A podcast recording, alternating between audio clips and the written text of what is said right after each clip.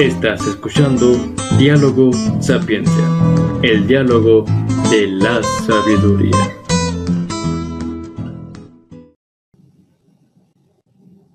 Hola, ¿qué tal? Bienvenidos a un episodio más de Diálogo Sapiencia, el diálogo de la sabiduría. Los saluda su amigo Jerry Sierra desde Chihuahua, Chihuahua, y me acompaña mi querida amiga Montse Rojano. ¿Cómo estás? Hola Jerry, muy bien, muchas gracias por acompañarnos un lunes más. Eh, pues nada, hoy tenemos una invitada muy especial que nos va a hablar de un mundo al que prácticamente muchos desconocemos y a través de su experiencia profesional él nos va a estar contando. Él es Rubén Lizardi, más conocido como Apolo Lizardi, y él es fisioterapeuta y nos va a estar contando su experiencia. Además, tengo que decir que también es TikToker pero bajo la advertencia de que lo que pasa ahí no lo define como profesionista. Te puedo decir que es una persona muy, muy profesional. y este, y pues nada, ¿cómo estás, Apolo? Hola, muchas gracias por tenerme aquí. Eh, estoy muy bien, gracias. ¿Y ustedes? ¿Cómo los trata el día Excelente. Con mucho calor acá a 90 grados en Chihuahua, pero bueno. ¿Cómo estás? Eh, para iniciar, mi querido eh, Apolo, ¿Qué es la fisioterapia? Ok, miren, antes de decir la definición, que es una definición donde te agarras los lentes y eres así más profesional, medio aburrida, voy a decirles primero esa y luego cómo yo lo explico a mis pacientes y familiares, ¿va? Hay una definición de la fisioterapia que se dio en 1995 por la WCPT, que es como, es la Mundial de la Fisioterapia, que dice así, Profesión del área de la salud cuyo propósito principal es la promoción óptima de la salud y la función incluyendo la generación y aplicación de principios científicos con el proceso de examinación, evaluación, diagnóstico, función, premiación e intervención fisioterapéutica para prevenir o remediar limitaciones funcionales, discapacidades relacionadas con el movimiento.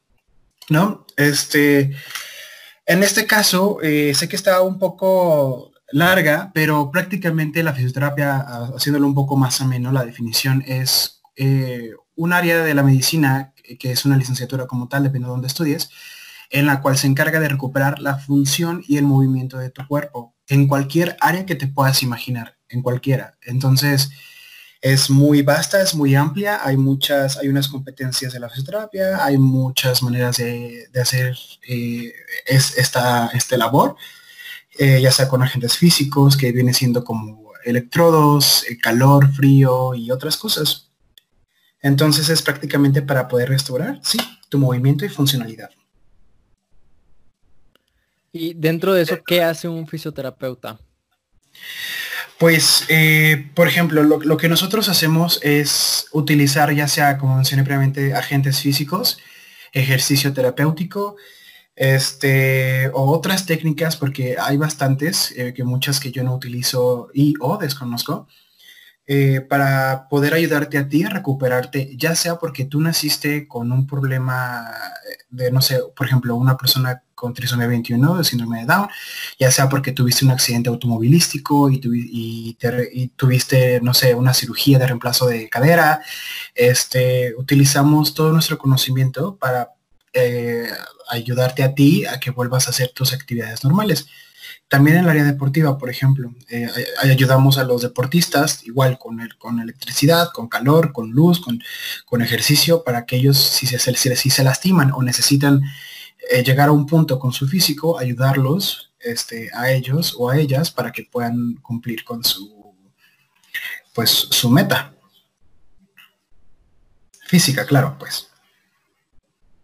Sí, eso es lo que te iba a preguntar. ¿Cuál sería como el fin o el objetivo de ir al, fisioterapeuta? ¿Cuál sería como el sueño en este caso con la misma? Bueno, tu objetivo eh, es que, por ejemplo, eh, es cuando, en tu vida eh, hay, hay algo que te prohíbe moverte o te duele algo mucho o algo, es cuando tú vas con el fisioterapeuta y la función del fisioterapeuta es ayudarte a que tú vuelvas a hacer lo que tú hacías de la manera mm, más este, apropiada posible para ti. Eh, digamos, este, no sé, digamos que tuviste un accidente y te lastimaste el brazo, no, no sé, un traumatismo que es un golpe o algo así, y tú ya no puedes, no sé, alcanzar el azúcar que está a un lado de los vasos de tu cocina, que está arriba, ¿no? En, un estante de arriba. Entonces, por ejemplo, si tú eres una señora que le pasó esto y no puedes alcanzar el azúcar para hacer las galletas de tus nietos, un decir, yo voy a ayudarte a, que tú puedas agarrar el azúcar sin que te duela con la función completa apropiada a tu cuerpo para que puedas hacer eso que no podías hacer, que antes hacías, pero que por este accidente imaginario te pasó. Entonces, eh, cuando tú vas con un fisioterapeuta es porque, oye, es que me lastimé el tobillo y soy futbolista y necesito volver a jugar. Oye, este, soy de la tercera edad, me caí, tuve una cirugía de cadera y quiero volver a caminar.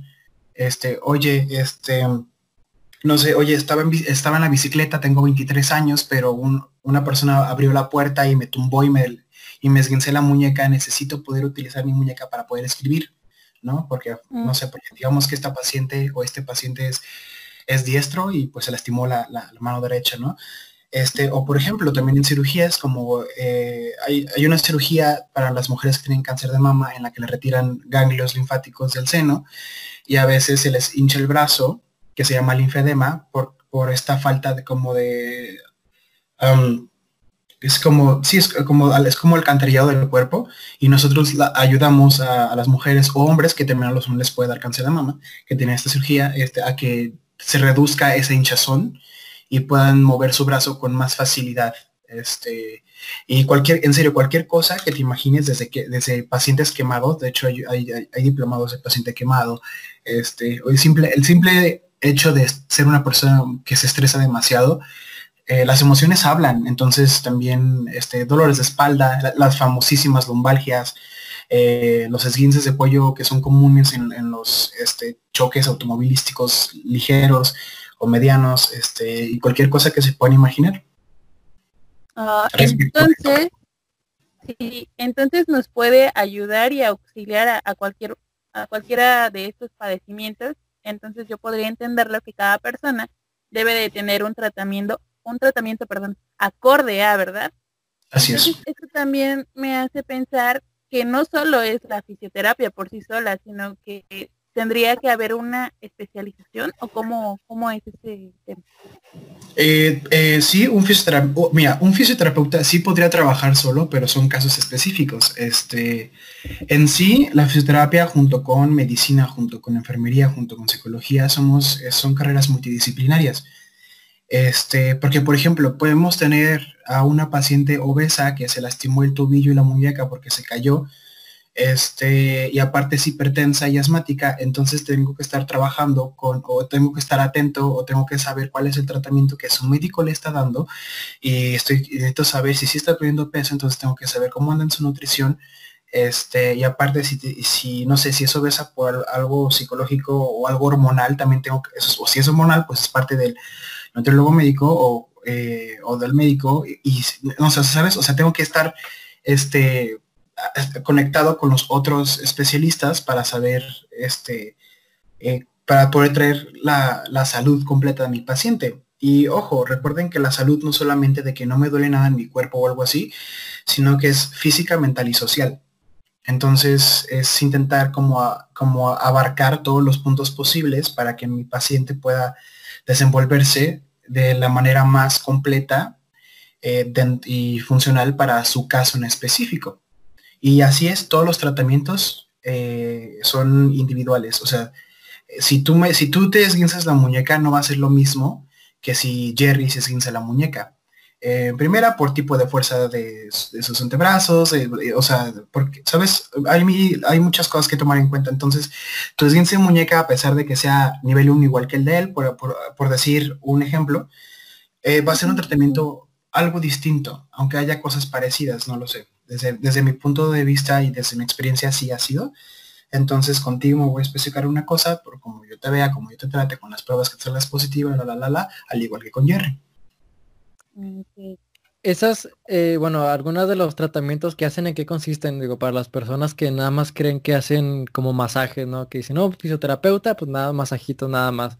¿En qué consisten estos, estos tipos de terapias? Pues mira, eh, los fisioterapeutas sí sabemos de masaje y sí los utilizamos, más no somos masajistas. Eh, los masajistas, o sea, también tienen su valor y todo, eh, pero por ejemplo el masajista es solamente el, masaje y es como para este famoso masaje descontracturante o relajante y demás. Y nosotros también, este, al menos con la preparación con la que yo salí de mi universidad, sí sé hacer esas cosas. Pero no es lo único eh, que hacemos, es muchísimo más. además de que también el tipo de masajes y técnicas manuales que utilizamos va un poquito más allá de lo que yo tengo entendido que un masajista no podría hacer. Más, este, más cabe mencionar que además de, las técnicas manuales, como puede ser un, masaje, dependiendo de, lo que tú busques con el masaje, ya sea relajar, ya sea activar, lo que tú quieras, porque se puede activar con un masaje. También utilizamos eh, agentes físicos, como mencionaba previamente, que es electroterapia, que son estos electrodos que te ponen, y dentro de la electroterapia hay muchísimas corrientes eléctricas para muchísimos eh, para muchísimas cosas que tú quieras alcanzar, ya sea para drenaje linfático, ya sea para relajar eh, musculatura, ya sea para activar, eh, ya sea para reeducación muscular, que viene siendo parte de activación muscular, ¿verdad?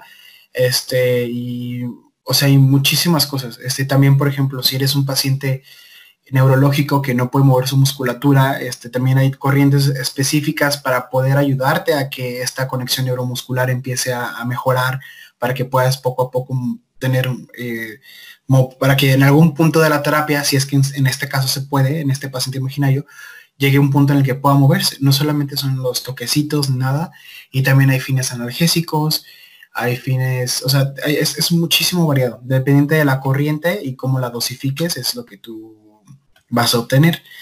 También utilizamos el calor, que es como las compresas, que se llama termoterapia, que, y también está la quiroterapia, que es el frío. Este, aunque algunas definiciones de termo es la falta de calor, el frío, pero bueno, está crío y termo, que es para el calor y el frío tienen sus propias funciones en sí. Este, y también, por ejemplo, este, también ponemos las compresas, también, eh, de hecho el masaje también genera calor, entonces es, es un juego de, de, lo que yo siento que tu cuerpo necesita, de lo que yo sé que te va a venir bien y, todo esto. También el ejercicio terapéutico, que es de los que más yo utilizo, dentro de mis terapias utilizo mucho el ejercicio, este, que también dependiendo de cómo queramos que tus músculos se contraigan, porque también existe algo que se llama cadenas musculares, que es como tu cuerpo está conectado con sí mismo y, cómo trabaja y qué coordinado está y muchísimas cosas. Entonces, es muchísimo más que masajes, es muchísimo más que solamente toquecitos, como mucha gente me ha llegado a decir que, y, y no los culpo, o sea, si tal vez así ellos lo entienden, ¿no? Este, y, está bien, pero pues aquí ese, se, le llama electroterapia eh, o electro, electro está cortito y suena como, como padre. este, y es, son muchísimas cosas eso. ¿Qué, ¿Quedó claro que respondí la pregunta? Sí. Sí. Sí, entonces me estás hablando que prácticamente cualquier público o cualquier persona puede ser un paciente. Eh, estamos hablando de niños, hombres, mujeres, eh, también mujeres embarazadas, este, um, y también atienden a personas mayores como la geriatría. Así es, definitivamente. Eh, en todas las etapas de la vida hay, hay una rama de la fisioterapia que te puede ayudar a ti desde, desde, eh, desde bebés prematuros, de, neonatales, hasta geriatría. En todas las etapas hay. Este, y por ejemplo, hay algo en neuro se llama algo que es, no sé, concepto Bobat. Y también hay como concepto Bobat pediátrico, concepto Bobat este, adulto. Eh, también está pues eh, este, esta, esta rama de para los recién nacidos, también está esta rama geriátrica de cómo dosificar el ejercicio para las personas de la tercera edad, dependiendo de qué tengan, si son diabéticos, si son hipertensos, ¿sabes? Y eso aplica también con la gente adulta, porque hay gente adulta que no suele estar que suele tener varias cosas al mismo tiempo también, no solamente la gente de la tercera edad. Entonces, en cualquier etapa de la vida hay alguna fisioterapia que te puede ayudar. Las personas con, discapacidad, eh, no sé, a lo mejor con parálisis cerebral, eh, ¿qué tipo de tratamientos eh, se utiliza? Por ejemplo, para los pacientes con parálisis cerebral hay que saber si es parálisis cerebral infantil o parálisis cerebral. La diferencia entre estos dos es la etapa prácticamente en la que se adquiere, porque hay niños que nacen, bueno, bebés que nacen con eso y ya se crecen y se, y se desarrolla, y hay personas que con accidentes de que se resbaló y se cayó de un segundo piso y cayó de o sea, puede, puede pasar. Este, o, simplemente de que un EBC o algo así, a veces también pasa y es la consecuencia. Este, y estos pacientes suelen tratarse con fisioterapia neurológica, este, que es un poquito complicado de explicar, pero es prácticamente como jugar con, con la información que tú le das al, al, cuerpo y los músculos para que tu cerebro pueda procesarlo para saber si un músculo tónico, que es un músculo, un músculo tónico es un músculo que no permite la, contracción hacia una dirección, y si, si es un flexor, pues que no, no, deje flexionar, eh, no sé, el antebrazo, por ejemplo, para que este músculo ceda con técnicas neurológicas, fisioterapéuticas, este, y poco a poco el paciente pueda tener, no sé, si, si tiene un patrón flexor, que es cuando son estas personitas que tienen como la muñeca en pecho y como flexionada, flexionado el codo y flexionada la muñeca, para que poquito a poquito puedan tener ellos un poco más control respecto a su mano, para que puedan tomar un vaso de agua o refresco, lo que sea, para, para que sean más independientes. Este es muy complejo, hay más técnicas, está FNP, está Bobat, está, son, son varios. Entonces, ya depende de, las, ya depende de tu fisioterapeuta y, qué tan amplio tenga eh, el área este, neurológica desarrollada para saber qué se va a hacer. Tú estás... Eh... qué otras? Ah, no, perdón, perdón. Quería saber con qué otras discapacidades ¿Con qué otras discapacidades puede apoyarme la fisioterapia? Pues eh, es que mira, cuando, hablamos de discapacidad también tenemos que hablar de funcionalidad, porque a veces pensamos que una persona puede tener una discapacidad y realmente esa persona no tiene como ninguna desventaja si lo comparamos contigo. Eh, o sea, y contigo me refiero a esta persona que piensa que, porque, no sé qué, porque puede caminar y la persona de un lado no, eh, ¿sabes? O sea, como con esta mentalidad. Porque, por ejemplo, si tú vas a una plaza y la plaza tiene las instalaciones correctas para que una persona en silla de ruedas pueda desplazarse individualmente, eh, pues esa persona no es, no, se, o sea, tal vez no pueda caminar y la gente piense que hay la discapacidad, pero realmente esa persona puede desenvolverse y desarrollarse en ese ambiente. Entonces, es más que nada pensar en qué tú estás buscando eh, o, o de qué actividad estamos hablando para poder hablar como de discapacidad este, obviamente está la definición de discapacidad, la, definición de funcionalidad y todo esto, pero creo que con esta idea podemos darnos un poquito más la idea, venga la redundancia, para poder entender cómo podría funcionar la funcionalidad, más redundancia este, y la, discapacidad.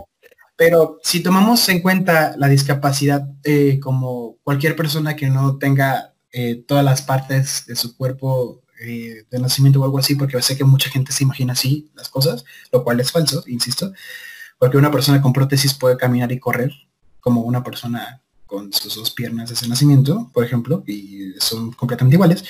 Pero bueno, el punto es de que podemos trabajar con pacientes amputados. Este, por ejemplo, los muñones tienen que tener ciertas características para que sean como muñones sanos y funcionales este, para poder pensar en una prótesis o una órtesis, no sé, dependiendo de cuál sea la situación o dependiendo de lo que el paciente quiera. Porque hay pacientes que sí quieren un reemplazo, o sea, como hay pacientes que quieren prótesis o a veces solamente quieren una órtesis. O sea, insisto, depende de qué show sea, porque créeme que hay muchísimos escenarios que pueden pasar y muchos que te sorprenden todo el tiempo. Eh, también eh, los síndromes, como mencionaba al principio, el síndrome de Down, eh, también hay la fisioterapia podría ayudar en Asperger junto con las educadoras especiales.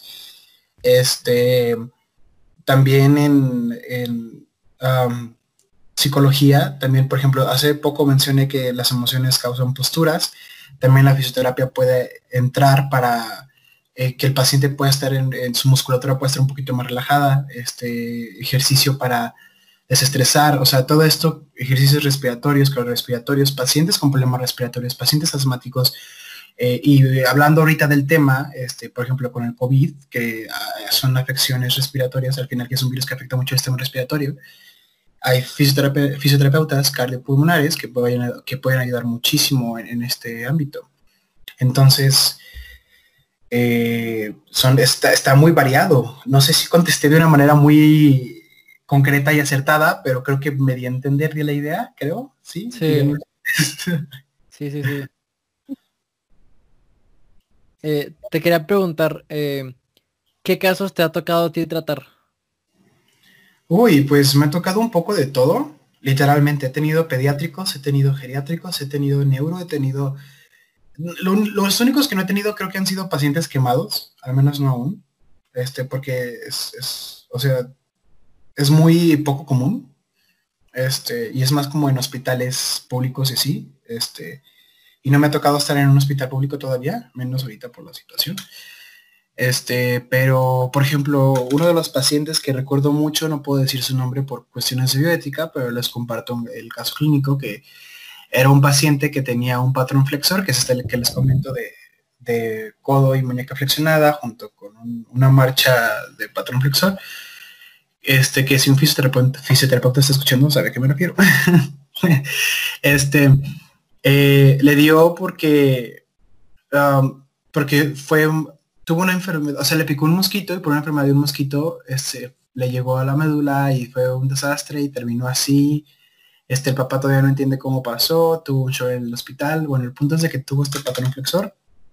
Este, y recuerdo que estuve trabajando muchísimo con FNP, este, que es, um, y, también con el concepto BOA, este adulto, porque ya era un chavo de 20 años, este, delgado, este, hasta eso bastante fuerte y también afectaba mucho en su pronunciación. Entonces, hasta eso él deglutía, él, él masticaba y podía deglutir sin problemas, lo cual es una ganancia enorme y respiraba muy bien. Entonces, cuando yo lo dejé a él, lo dejé con un poco más de fuerza en su abdomen, porque solamente lo vi durante cierto tiempo porque luego tuve que rotar a otra clínica. Este, y este controlaba mejor su marcha porque él caminaba como tres cuadras y ya se cansaba y pude ayudarlo a que pudiera caminar un poquito más sin cansarse. Este, lo cual es una ganancia para estos pacientes porque no sé, digamos que tiene una tienda a dos cuadras, entonces puede ir y venir, este, no sé, con las tortillas y, y, pues en ese, esas personas consideran muy importantes esos pequeños detalles, como poder salir y así. Entonces quedé muy contento con los resultados. Este, eh, y también tuve una paciente, tuve dos pacientes geriátricas que me marcaron un poco. Una, porque este, era muy necia, me, hacía, ay, no, fue muy complicado tratar a esta paciente, porque obviamente no me lo tomo personal, sino que o sea, tuve que ser demasiado, demasiado, paciente con ella, porque ella tenía eh, Alzheimer eh, con algo de demencia este, según su caso clínico, según el, lugar donde ella se hospedaba. Entonces, este, yo tenía que, tenía, tenía, buen equilibrio y todo esto, pero mi, objetivo era fortalecerla para evitar probabilidades de caída por, por su edad, ¿no? Y esta paciente era como de que, obviamente, pues no podía prestarle mucha atención porque no se distraía, entonces era como de que, ¿cómo, cómo, cómo voy aquí, cómo voy acá para que esta paciente esté lúcida conmigo, este, para que esta paciente haga lo que tenga que hacer, o sea, lo, que yo sé que ella tiene que hacer como para fortalecerla. Y ay Dios, esa fue, ha sido de las mis pacientes más difíciles, pero no es su culpa tampoco de ella, ¿sabes? O sea, no es su culpa ella tener demencia y no es su culpa tener Alzheimer, o sea, ¿sabes? Entonces hice lo mejor que pude con ella, al final sí quedó un poquito mejor, pero, ay no, sí, sí era muy agotador. Y otra que era completamente lo contrario, que era como esta abuelita que todos queremos y que era como que sí, vamos, hay que hacer ejercicio y así. Y hay fórmulas para sacar este para, para, poder dosificar su ejercicio y también mejorar su equilibrio y su fuerza y fue muy lindo. Esa paciente mejoró muchísimo, oxigenó mejor al final cuando la dejé, estaba un poquito más fuerte. entonces yo creo que le reduje bastante la probabilidad de caída a esta otra. obviamente mi punto era, era eso, porque em, ya sabes que cuando envejeces puedes tener osteoporosis, la, la, la, la, la, entonces hay un background enorme para poder tratarlas. Este, y he tenido también niños, este, que también fue muy difícil porque me tocó un caso que era un niño con hidrocefalia, que es, que es cuando tienes como agua en la cabeza, pero era una cabeza enorme, este, aparte tenía una escoliosis demasiado cargada, que es cuando tienes la, la espalda curviada, entonces también tenía un pulmón más arriba que el otro, este, no podía hablar, este, tenía retraso mental, o sea, entonces eh, a él lo traté con, con hidroterapia, que es terapia en agua, como en las alberquitas y así, Mm. También mejoró, pudo moverse voluntariamente dos veces cuando yo lo traté y él no se podía mover, o sea, solamente podía mover los ojos y poquito la cabeza y nada más. Entonces para mí fue muy gratificante que se pudiera mover él este, por sí mismo, y, pero he tenido de todo, menos este, quemados. Ah, y tampoco he tenido eh, eh, mucho de ah, piso pélvico para mujeres, por ejemplo. Este no he tenido mucho. pero sí he tenido, por sí he tenido casos donde tengo que trabajar muchísimo piso pélvico, este, mucho core, todo esto. ¿En qué consiste el piso pélvico? Pues mira, el piso pélvico es que um, es como, es que consiste en muchas cosas. O sea, tenemos eh, varios músculos en la zona ah, pélvica que son, los músculos de, eh, de donde están nuestros genitales, nuestro ano y demás. Entonces, a veces existen ciertas patologías en las que las personas no pueden controlar los esfínteres y se orinan o defecan sin, o sea, sin querer, ¿sabes? Sí. Eh, o, por ejemplo, tuve un paciente con vejiga neuropática, este, que significa que no podía controlar muy bien su orina. Y no porque no podía, o sea, y no porque eh, no quisiera que él saliera, sino porque literalmente no, no salía su orina, o sea, tenía problemas para que saliera, no, no para cerrarla. Entonces trabajé, por ejemplo, él mucho su piso público para su control de esfínteres, este, y también trabajamos a veces core, que el core es como las, los músculos de la zona abdominal, como el recto del abdomen, los transversos, también eh, una zona de la espalda, y por, por la conexión que están de los músculos se lleva el piso pélvico. Y pues mejoran muchísimas cosas, o sea, mejora el sexo, mejora este el control de esfínteres, y si eres de la tercera edad, por ejemplo, pues está padrísimo porque tal vez si, si vas a utilizar pañal de adulto, este, no sé, a los, digamos, estoy inventando, ¿eh? digamos, a los 80, tal vez si trabajaste tu piso pélvico, puedes recorrerlo a, y tu fisioterapia durante cierto tiempo, o trabajaste tu piso pélvico, tus ejercicios en casa o lo que tú quieras. O sea, si lo trabajaste, tal vez si, en vez de los 80, lo puedes utilizar a los 83 o algo así, ¿sabes? Entonces, que también son pequeños detallitos muy importantes de las personas de la tercera edad, porque hay muchas que no les gusta usar pañal. ¿Qué es lo que más te gusta de tu trabajo? Ah, lo que más me gusta de mi trabajo es cuando veo avances en mis pacientes y sé que es una respuesta muy cliché y así, pero yo, sí, yo soy de los fisioterapeutas que realmente les da como mucho amor a mis pacientes, que, que esos avances son, se los siento como los míos. Y me sorprende a veces que a, que a unos les va muy bien en las terapias y es como que, wow, estoy muy contento y sorprendido de que te haya ido muy bien en, en las dos sesiones que llevamos, no sé, y así. Y ver que ya pueden hacer la actividad que no podían hacer, este, y que se vayan felices. O sea, eso para mí me llena como muchísimo. Ahorita mencionamos que, eres TikToker también. Eh, ¿cómo, ¿cómo, te inicias en, en, esta aplicación y cómo sale tu idea para, para difundir la fisioterapia al mundo? Ok, solamente voy a hacer un friendly reminder que es lo que pasa en TikTok no me define como, como profesional. Este, es que TikTok esto necesita mis etapas en las que hago lo que yo quiero y así. hay muchas cosas en que pues no están en mi currículum porque pues no se ponen ahí, ¿verdad? Pero bueno. Este, descargué la app por la cuarentena este, y no sabía cómo usarla. Vi que había muchas cosas muy divertidas, eh, simples pero divertidas, este, por no decir otras palabras. Mi sentido del humor puede ser muy simple a veces. Entonces intenté hacer un par de cosas muy vagas, este, y luego encontré algunos profesionales que hacían como comentarios y daban como de que sabías cuál es esta, no sé, psicólogos que decían, um, no sé, cinco tips de warnings para tu, para tu relación. Y esas cosas que se me hacía padre que compartieran profesionales como información así o tal cual como definiciones, como estrés y ansiedad y eso que es muy común.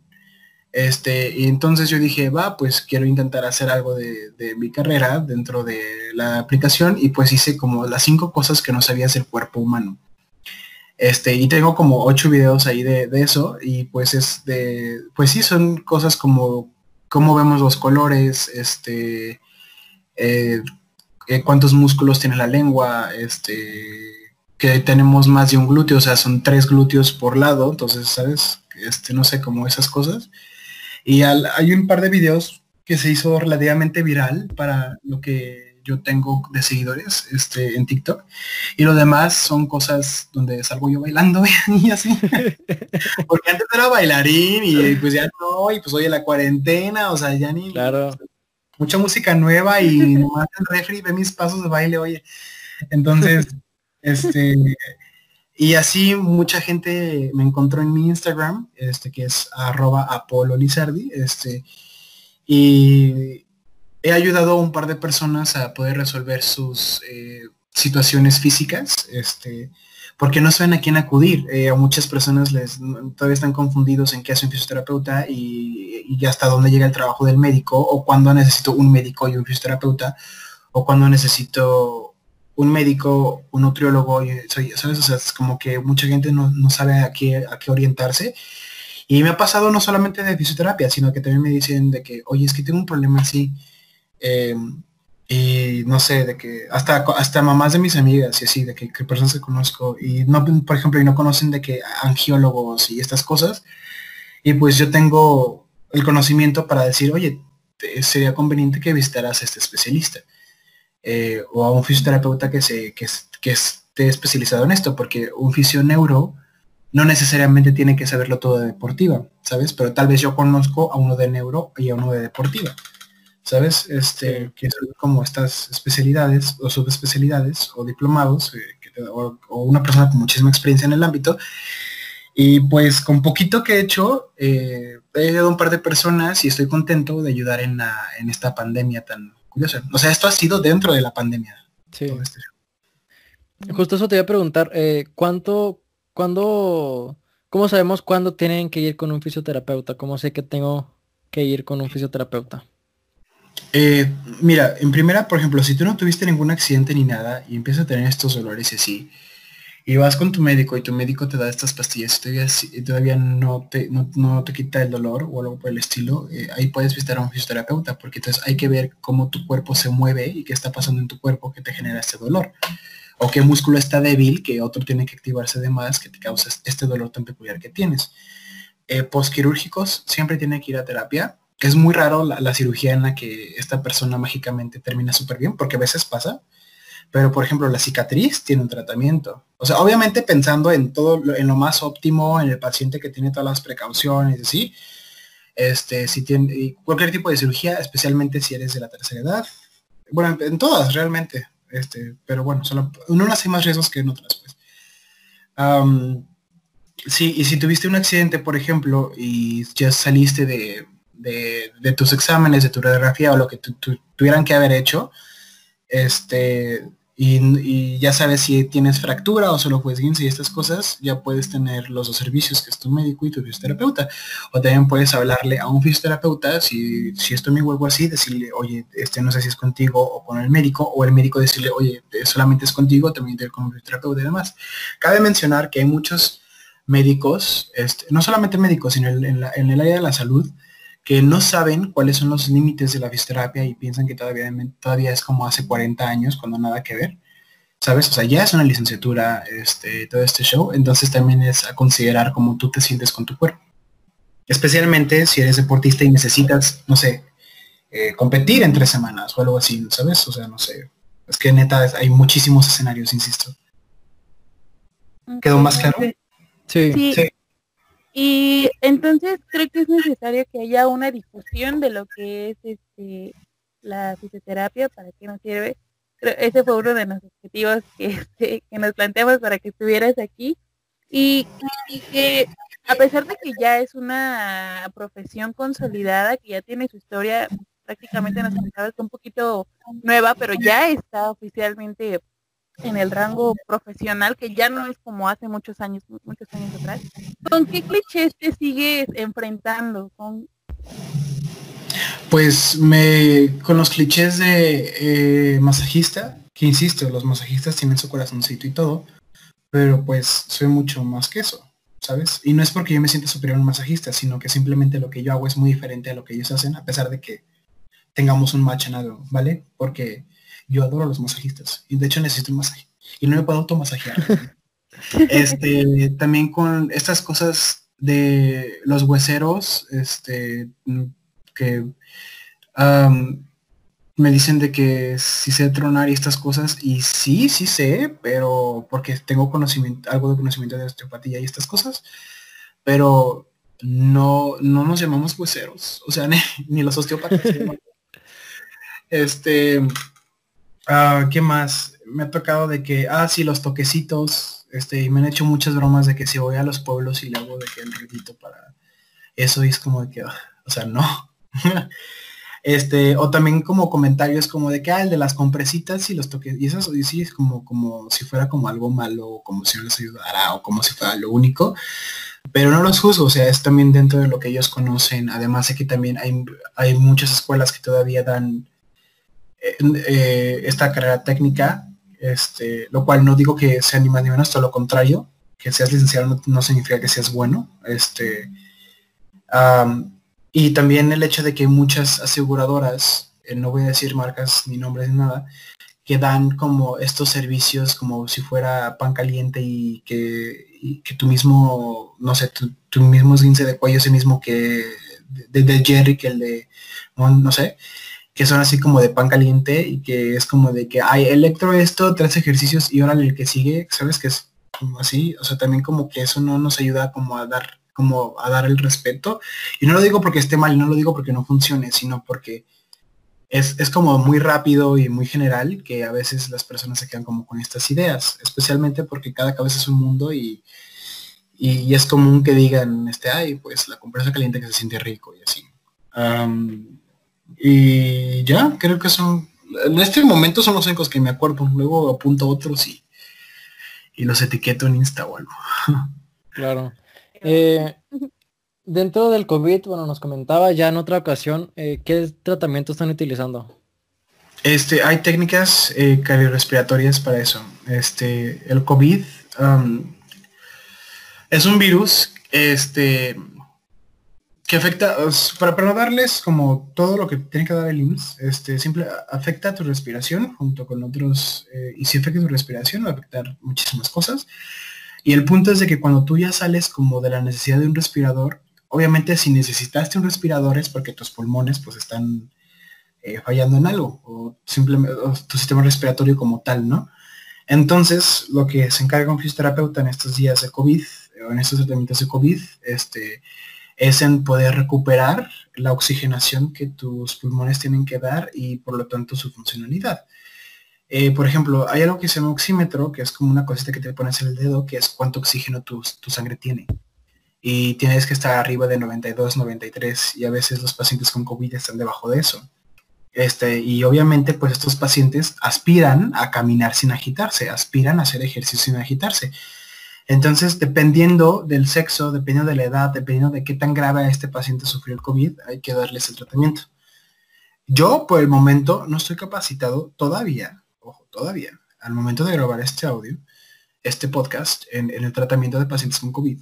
Este, pero ya es una realidad, ya hay, cursos, este, ya hay más información al respecto, este, pero es más que nada eso, para que tú puedas respirar, para que tú puedas caminar sin agitarte, para que tú puedas próximamente con el tiempo volver a tener una oxigenación apropiada, este, y así. para las personas, ah, que nos comentabas que algunas personas eh, no, no, por la poca difusión que se tiene de, la fisioterapia, a veces pues es como que lo, lo venden como muy fácil o como si cualquier persona pudiera hacer. ¿Cómo sé o cómo confiar en mi fisioterapeuta? Por ejemplo, lo pensaba en los medicamentos. ¿Un fisioterapeuta nos puede dar medicamentos? Un fisioterapeuta, eh, un fisioterapeuta mexicano, este, en el, momento de grabar este, este, podcast no puede recetar medicamento.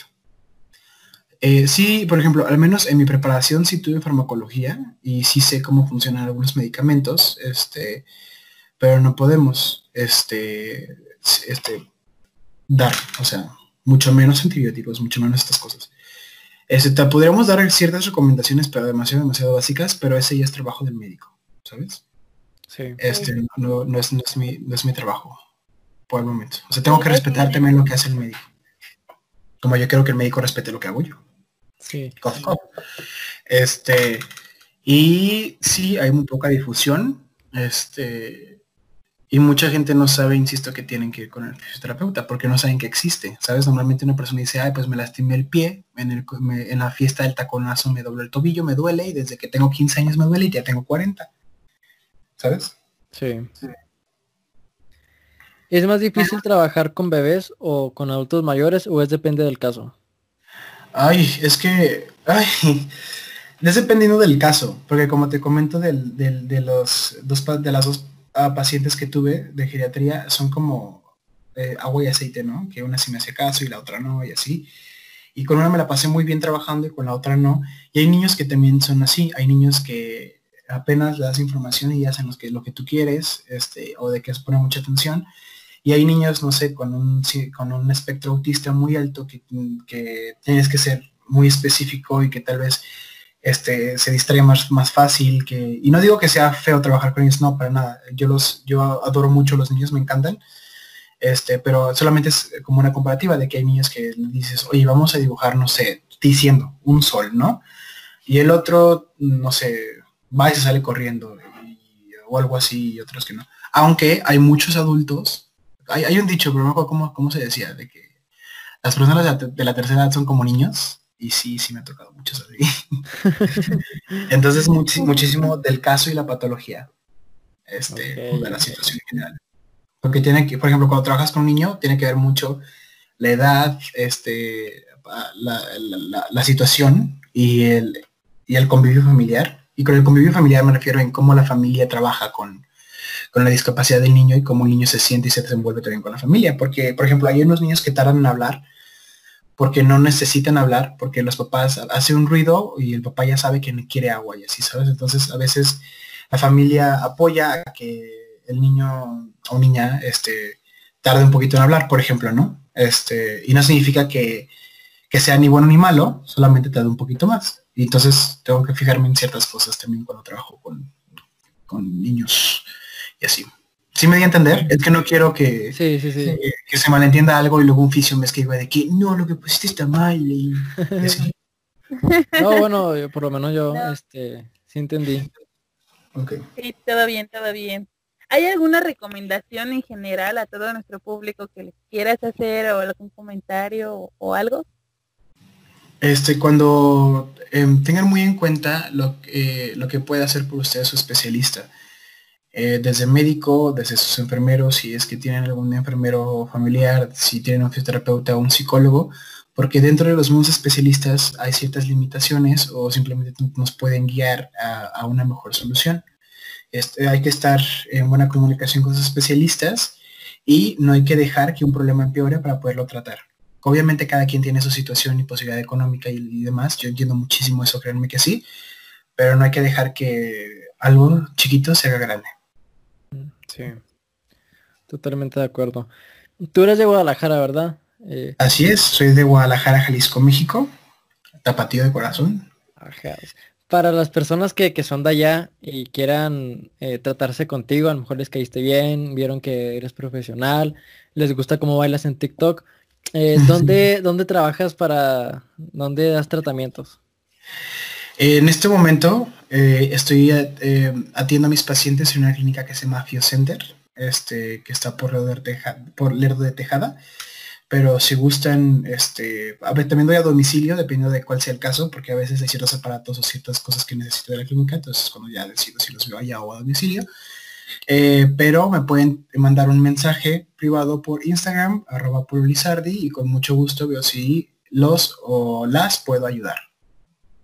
Excelente. Perfecto. Muy bien. Oye, Polo, muchísimas gracias por todas estas aclaraciones, por todas estas dudas, este, por todos estos mitos o tabús que tenemos, ¿no? Que a veces ah, se podrían hasta descalificar como de, ay, no, ¿por qué ir ahí? Cuando se desconoce que es una rama integral de la, de la medicina del sector salud, ¿no? Y que como bien dices es muy, muy importante. Este, mm, no sé si quieras decir algo, Jerry, o tengas algún comentario. No, pues la verdad estamos muy agradecidos. Yo sé que a las personas que, nos están escuchando les es muy útil esta, esta entrevista porque les aclara eh, todos los puntos que a lo mejor tenían como que ignoraban, ¿no? Entonces, esto nos, nos abre mucho la, puerta. Igual si, si tienen más preguntas o, quieren saber un poco más, pueden seguirlo a él en Instagram. Él a veces eh, hace como, pues les pide preguntas y ya las personas eh, les preguntan y él las contesta por Instagram o bien en TikTok para que no solamente eh, conozcan de este tema, sino que también lo vean bailar. Así es. Y lo más importante es que tengan la opinión de, del especialista, ¿no? Porque luego es como que, ah, es que a mí me trató este, tal cosa y a mí me curó de esta manera, ¿no? Y es como nos decía, ¿no? Cada paciente tiene su, su propio tratamiento, es específico. Entonces, qué mejor que estar con el especialista y preguntarle para que nos oriente a una buena, este, pues a un buen método, pues. Así es. Pues muchas gracias, Apolo. Eh, esperemos tenerte nuevamente por aquí. Eh, yo creo que las personas van a pedir una segunda parte. Y pues bueno, muchas gracias. No, muchas gracias a ustedes por tenerme aquí. Lo disfruté mucho. Espero haber resuelto algunas dudas y haber ayudado a un par de personas para que puedan vivir una vida sin dolor. Excelente. Nos pueden seguir en Facebook, YouTube, Spotify y las demás plataformas digitales como Diálogo Sapiencia. ¿Cuáles son tus redes personales, Monse? Twitter, Instagram y Facebook como Monse Rojano. A mí me pueden seguir en Instagram como Jerry-Sierra 11 eh, y en YouTube como Jerry Sierra. Perfecto. Y nos vemos el próximo lunes. Muchas gracias por estar. Nos vemos. Nos vemos. Adiós.